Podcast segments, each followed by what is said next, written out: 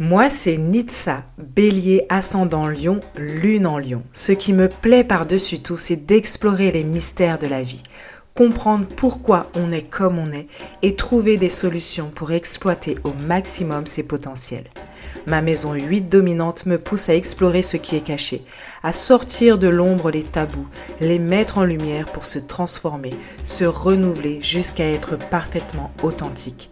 C'est pourquoi je t'accompagne grâce à l'astrologie, au transgénérationnel et à toutes mes compétences acquises au fil des années.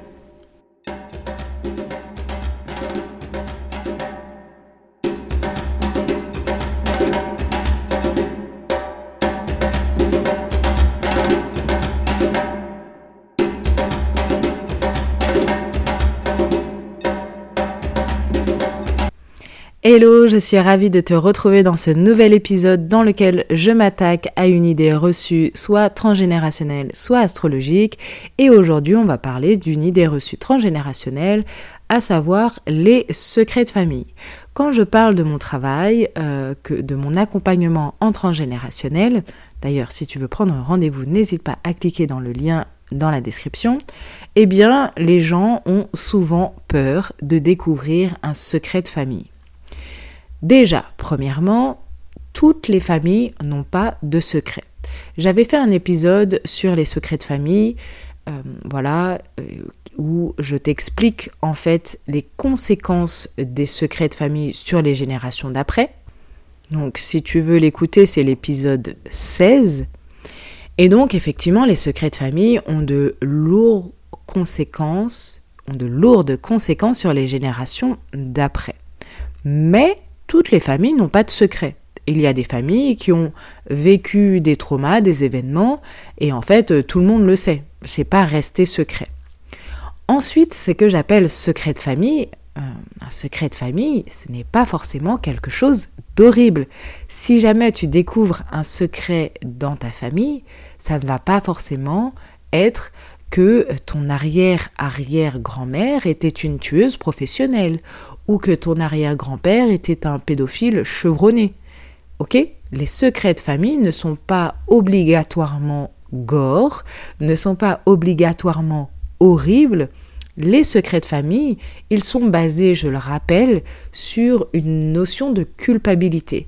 La personne porteuse d'un secret est envahie par cette notion de culpabilité elle vit quelque chose, elle a fait quelque chose ou elle a vécu quelque chose et euh, cette chose, cet événement, elle le vit avec honte et culpabilité.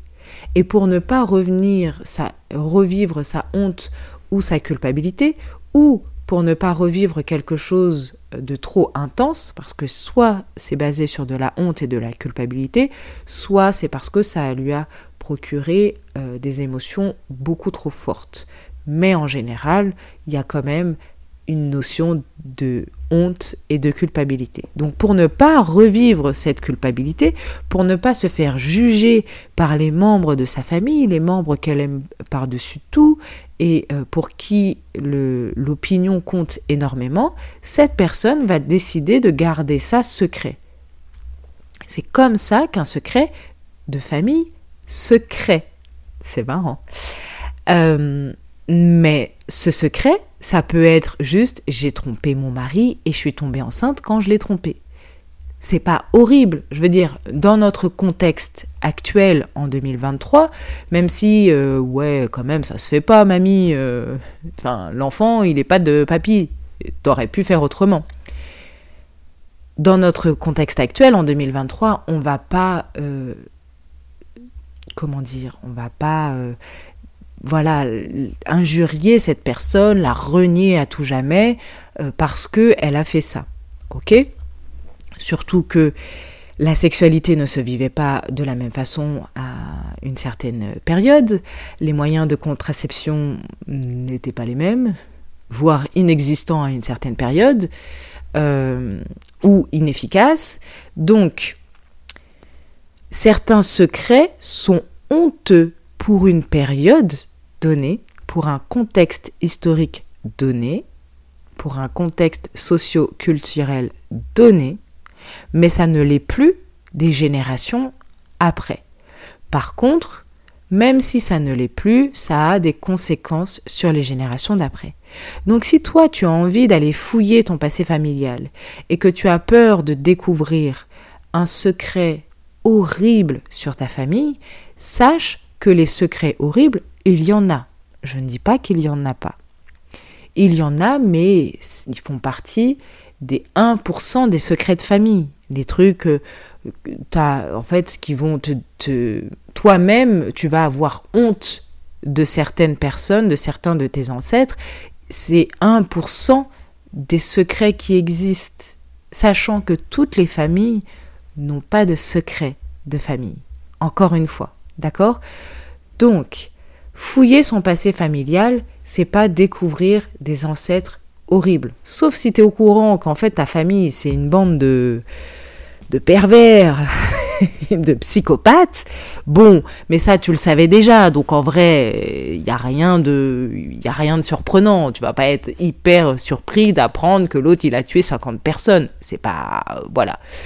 Mais sinon, il y a peu de chances que tu découvres qu'en fait tu es issu d'une famille de psychopathes. Vraiment. Rassure-toi, il y a peu de chances que tu découvres qu'un de tes ancêtres qu'un de tes ancêtres était un gros psychopathe. La plupart du temps, si tu découvres un secret de famille, ça va être quelque chose de soft, vraiment de très soft. J'espère que cet épisode t'a plu. N'hésite pas à le partager, à me taguer sur Instagram, à mettre un avis selon la plateforme sur laquelle tu écoutes cet épisode et je te dis à très bientôt.